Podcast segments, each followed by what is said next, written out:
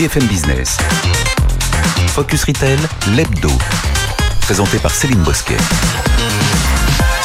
Bonjour à tous et bienvenue dans votre rendez-vous consacré au retail. Au programme de cette émission, on fera le point ensemble sur les dernières initiatives qui activent le commerce. Le digital ouvre de nouvelles perspectives entre la banque et ses clients. L'invité, Céline Ansker, directrice marketing et digital retail de la Banque de détail en France de BNP Paribas, partagera avec nous son analyse du secteur bancaire et de l'évolution des attentes des clients vis-à-vis de leur banque. BNP Paribas se positionne comme une banque conversationnelle. L'objectif, remettre la banque dans le quotidien des Français.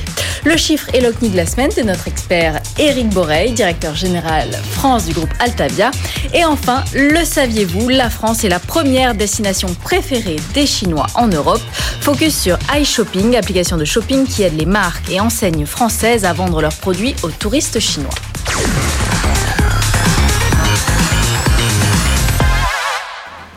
Et avec moi tout au long de l'émission, Éric Boreil, notre expert. Bonjour Éric. Bonjour Céline.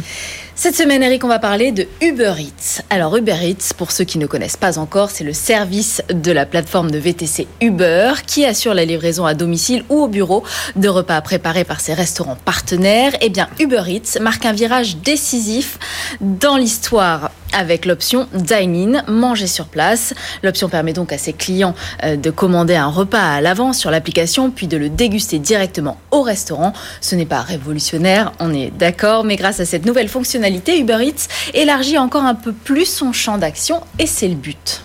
Tout à fait. Alors oui, ce n'est pas révolutionnaire, mais en fait, ça met en évidence que euh, les applications dites de livraison aujourd'hui font beaucoup plus que de la livraison. En fait, dans le cas présent, on a une application qui nous permet de faire de la recherche de produits, de plats, etc., de les choisir, de les sélectionner avec photos, avec commentaires, et, etc., de précommander et de payer. Donc du coup, euh, l'objectif ici de Burritts, c'est d'éliminer deux irritants pour certains d'entre nous quand on va au restaurant, c'est euh, l'attente initiale, mhm. euh, avoir, avoir sa table, et puis l'attente finale pour payer, puisque c'est vrai que quand on a fini le café, généralement, on n'est plus tout à fait prioritaire euh, pour les serveurs. Donc, on gomme ces deux irritants, et du coup, ça peut être, ça peut être un, un service plus, et donc ça montre bien la, la diversification que peut avoir ces applications dites de livraison. Attention cependant, à force d'éliminer des irritants, on peut en créer de nouveaux. Quid de la réaction des consommateurs demain s'il y a de l'ultra réservation dans les restaurants et qu'on peut plus aller dîner euh, normalement. Et quid de la gestion des clients à double vitesse dans les restaurants? On verra plus tard, mais ça montre effectivement bien la capacité de ces nouveaux services à se transformer, à se diversifier euh, plus vite euh, que les clients. Et puis on commande un Uber pour et puis on euh, commande un. Uber pour aller dans les restaurants, c'était que ça. On reste aux États-Unis. Les Prime Day d'Amazon sont de retour les 15 et 16 juillet prochains. Deux journées complètes de bons plans. Mais pour la première fois, le géant du e-commerce facturera aux marques alimentaires un coût additionnel si les ventes de leurs produits en promotion génèrent des pertes. Alors, en contrepartie, Amazon supprime les frais de 500 dollars de participation au Prime Day. C'est déjà ça. C'est ce qu'explique euh, un mail d'Amazon intercepté et retranscrit en partie sur la chaîne de télévision américaine CNBC. Cette mesure d'Amazon cible donc uniquement l'alimentaire. Pourquoi cela? Bah parce que justement c'est l'alimentaire et l'alimentaire a cette particularité de coûter relativement cher dans son process et, dans sa logistique de commercialisation. Frais de stockage importants, produits frais donc périssables et euh, beaucoup de volume et donc euh, volume et fraîcheur égale besoin de rotation, de rotation et donc de clients, de clients qui achètent et qui réachètent. Du coup, euh, Amazon est confronté, euh, j'ai envie de dire, back to reality. Il, commence à être, à être confronté à la réalité du commerce, à la réalité de la rentabilité, de la perte d'exploitation. Et du coup, aujourd'hui, Amazon est en train, avec cette décision, de peut-être faire sortir les petits intervenants, les les PME, PMI, les, euh, les artisans, entre guillemets, qui risquent de ne pas avoir assez de rotation pour euh, rester, qui ne pourront pas payer de pénalité, qui vont sortir euh, du catalogue Amazon. Donc attention quand même, parce que là, Amazon, qui était un pure player, comme tous les pure players, avec une approche assez disruptive du commerce, commence à être rattrapé par la réalité de l'économie, la vraie. Et du coup, il faudrait voir à ce qu'Amazon ne se ressemble pas sur l'alimentaire à un commerçant comme les autres qui ne commerce qu'avec ceux qui font les grands volumes et les rotations assurées. Et il y a mieux que les soldes, Eric. Il y a Minicycle, la boutique en ligne qui rachète les vêtements de nos enfants pour les recycler. Les vêtements datant de moins de deux ans. Alors, c'est la condition. Mm. Euh, sont nettoyés et réparés avant d'être revendus à prix midi. À prix mini, c'est l'idée d'une jeune québécoise qui mise sur l'économie circulaire. Oui, alors. C'est une initiative de bon sens, ultra tendancielle aujourd'hui, euh, puisque on est encore une fois dans une démonstration de la montée en puissance de l'économie circulaire, euh, du marché de la seconde main, qui est très en vogue aujourd'hui. Euh, et, euh, et, très honnêtement, travailler sur ce concept-là, sur les enfants en bas âge, peut être plus logique.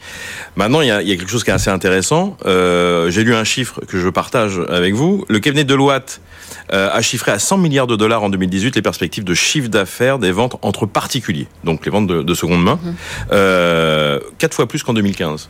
Donc on est vraiment sur une tendance extrêmement forte. Il y a Alors, un marché. Il y a un marché. On savait que consommer plus pour posséder plus était un peu d'un autre temps.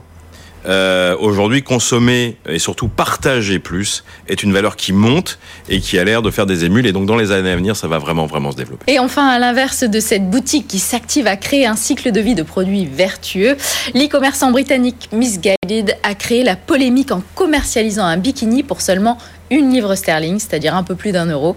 Quid de l'impact environnemental? Un responsable de la qualité des produits et de la base fournisseur du détaillant de mode est monté au créneau, évidemment, pour défendre la marque et l'ensemble du secteur de la fast fashion. L'explication Tenez-vous bien, le fameux bikini était en fait un produit d'appel conçu pour promouvoir la marque. Mais bien sûr. Mmh. Et cette affaire a été prévue aussi pour faire euh, du bad buzz. C'est ce qu'on appelle et donc, bad buzz. Voilà. Et donc on est en pleine stratégie du bad buzz. Donc en fait le vrai sujet euh, pour nous, c'est de se dire est-ce que ce bad buzz est délibéré?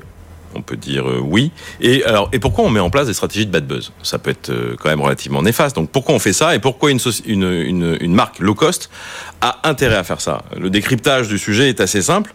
Bon, le bad buzz, c'est un buzz. Donc, ça veut dire caisse de résonance majeure, euh, budget communication extrêmement réduit pour le low cost puisque moins de marge, moins d'argent pour communiquer. Donc, on communique autrement, tactiquement. Donc, grosse, grosse, grosse communication avec zéro euros investis, sinon un communiqué de presse, et pas d'image à défendre. Donc en fait, le côté un peu néfaste, un côté un peu, un peu irritant, mais quand on n'a pas vraiment d'image, sinon que l'image du prix, on peut se permettre, euh, et peut-être que l'équation à l'arrivée est plutôt gagnante. Maintenant, il y a une haute question morale sur la question, enfin voilà, et euh, aujourd'hui, se dire est-ce que le bad buzz doit être euh, euh, légiféré, je ne suis pas sûr. En tout cas, euh, je laisse nos, euh, nos téléspectateurs auditeurs juger de la situation. Je vous remercie Eric Boreil pour votre analyse. BFM Business, Focus Retail, l'hebdo. L'interview. Bonjour, Céline Ansker. Bonjour Céline. Vous êtes directrice marketing et digital retail et membre du comité de direction générale de la Banque de détail en France de BNP Paribas. Comment se porte le secteur bancaire aujourd'hui? Alors le secteur bancaire et plus particulièrement euh, la, la, transformation digitale qui euh, intègre le secteur bancaire, euh, c'est vraiment une formidable opportunité de transformer la relation entre les banques et les clients. Et c'est ça qui s'opère en ce moment et qui transforme et les services et la relation. Et dans ce cadre-là, euh, les attentes des clients euh, évoluent énormément. Donc ça dépasse le cadre bancaire, mais en tout cas, ces attentes, c'est évidemment plus de simplicité. Donc euh, ça touche le secteur bancaire de plein fouet. Évidemment, beaucoup de transparence, de personnalisation, et puis plus de rapidité, mais de l'immédiateté. On est dans l'instant. On est dans l'instant, oui. Pour faire face à l'émergence de nouveaux acteurs bancaires, justement, et à la multiplicité des offres, quelles initiatives proposez-vous? Alors, nous, chez BNP Paribas, on a vraiment à cœur d'apporter le meilleur de notre dispositif physique et du digital, et de combiner à la fois euh, toujours plus d'autonomie possible pour nos clients, et puis de l'expertise du conseil à des moments clés. Donc l'autonomie, ça veut dire quoi? Vous savez, aujourd'hui, on a plus de 1,4 million de nos clients qui euh, utilisent uniquement le mobile pour euh, nous contacter, pour observer leur, euh, visualiser leur compte, pour faire des paiements, pour modifier le plafond de la carte, pour scanner un chèque, pour prendre rendez-vous avec son conseiller. Et puis de l'autre côté, donc ça c'est de l'autonomie, de l'immédiateté, quand je souhaite le faire. Et puis de l'autre côté, il y a des moments fondamentaux dans, dans, la vie de nos clients. L'achat d'un bien immobilier, par exemple, j'achète un Et là, c'est euh, à quel moment et comment on peut accompagner avec de l'expertise, du conseil au plus près de, de ses attentes clients. C'est ça la banque euh, conversationnelle? Oui, alors comme ceci, un parti pris inspiré, inspiré du retail? Qu'est-ce que ça veut dire dans les faits?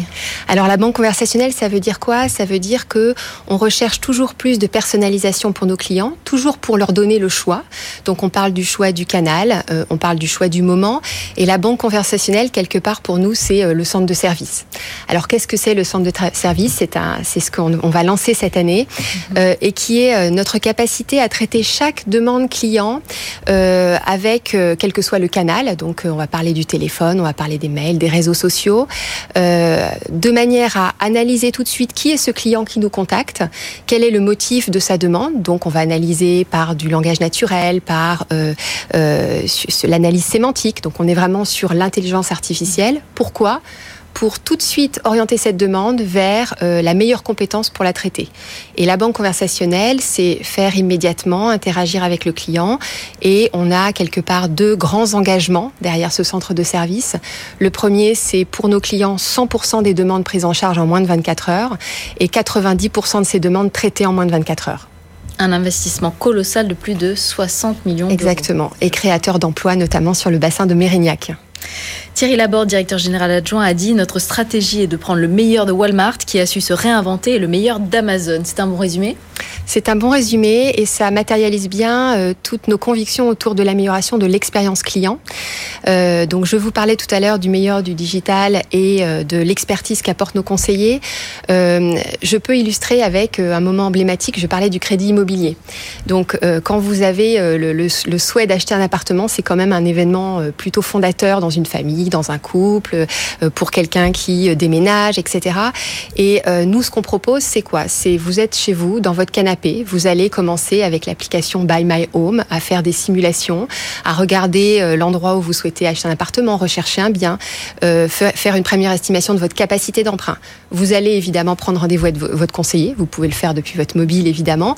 Et dans ce rendez-vous avec ce conseiller, parce que vous avez besoin d'accompagnement, d'expertise, c'est un moment euh, clé, vous, avez, vous allez avoir le meilleur de cet échange et en parallèle, la partie administrative, documents, je ne sais pas si vous avez euh, déjà acheté un bien immobilier, donc il y a beaucoup de documents à fournir. Tout ça se fait de manière dématérialisée. On peut uploader, charger les documents. On a oublié un document, on rentre chez soi, on télécharge le document manquant.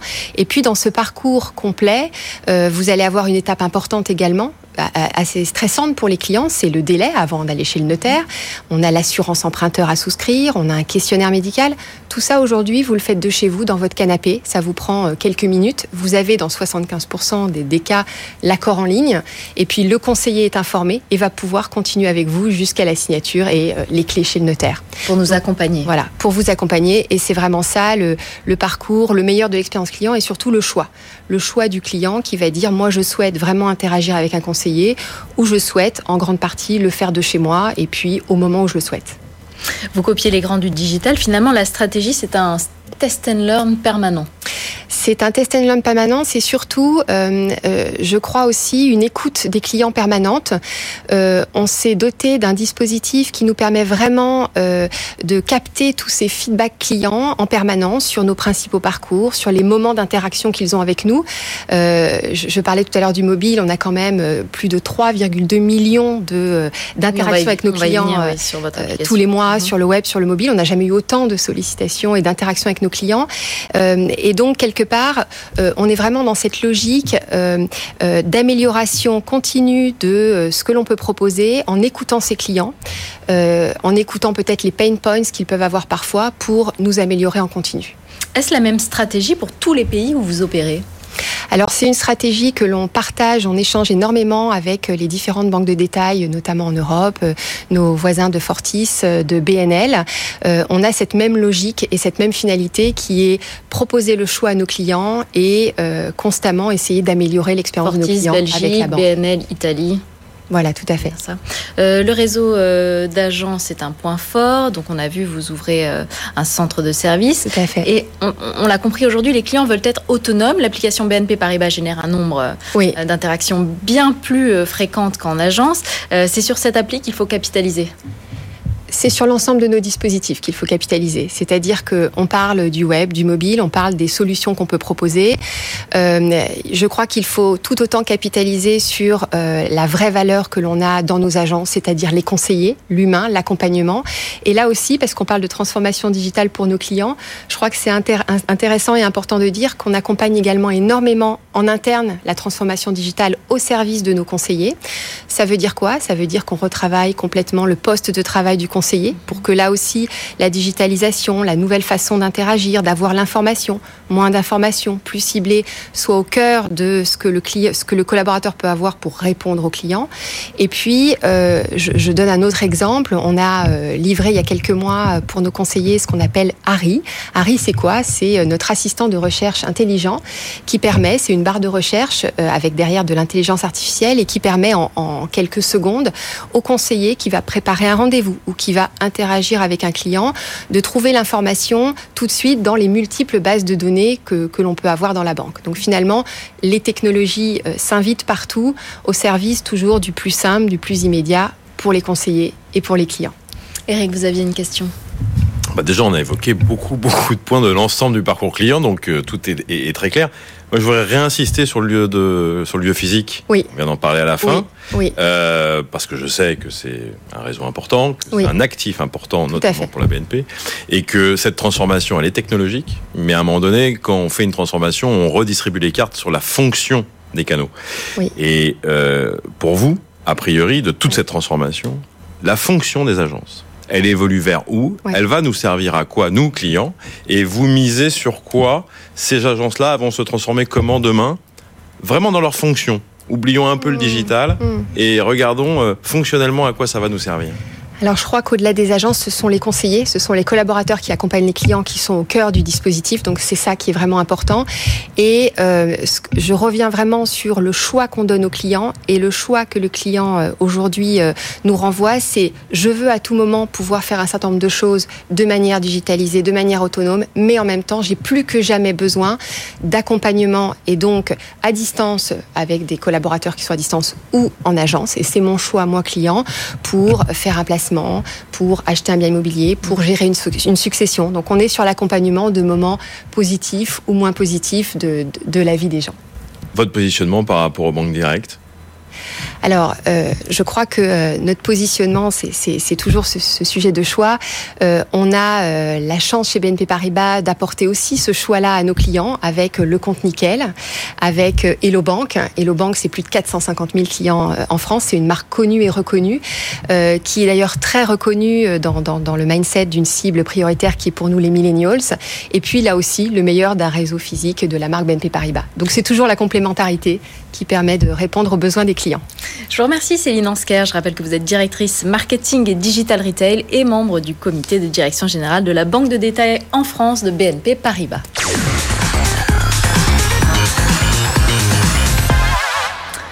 Le chiffre qui a retenu votre attention cette semaine, Eric Alors, 56%, euh, c'est le chiffre, des cyberacheteurs aux US et plus intéressants en Europe débutent leur recherche de produits sur Amazon plutôt que sur des moteurs de recherche et autres sites de vente traditionnels. J'en fais partie. Voilà, et euh, moi aussi un petit peu. Donc là, c'est euh, un chiffre, ok, mais c'est surtout un signal assez fort. On vient euh, donc de franchir une nouvelle étape. Amazon est devenu un moteur de recherche.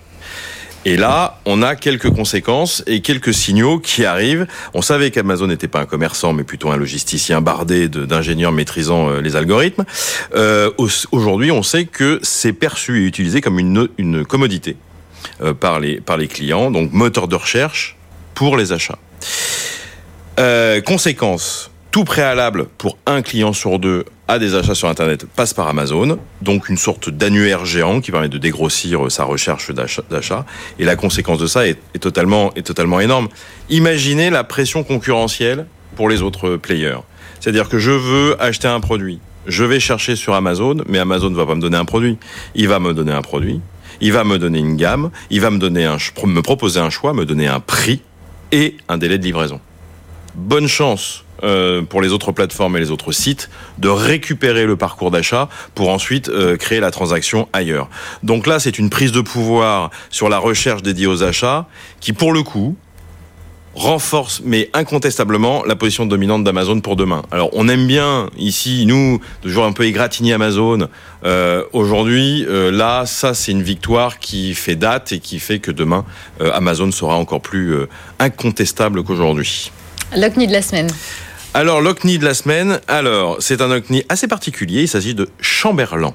Alors, Chamberlain est un bottier artisan d'art du Périgord je vous rassure, qui fait de la vente à distance, pas besoin de se déplacer. Mais pourquoi Chamberlain? Alors, pourquoi Chamberlain? Alors, euh, saviez-vous que Chamberlain signifie, euh, en vieux François, que euh, au 19e siècle, en fait, c'était euh, les gens qui étaient des bottiers et qui travaillaient euh, à la lumière de la bougie.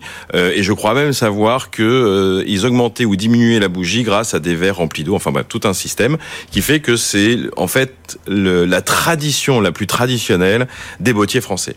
Mais le sujet, il n'est pas là. Le sujet, c'est plutôt quand l'artisanal rime avec digital.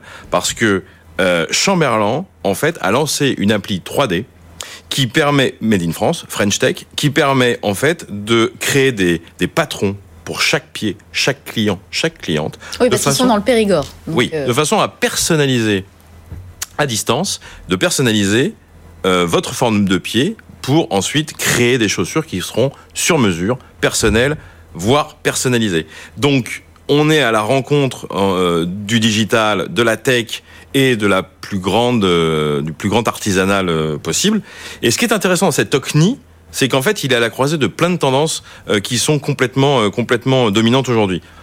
Le retour de l'artisanat est, est, en plein boom. La personnalisation, l'unicité, le sur-mesure, on en a parlé tout à l'heure, est en plein boom.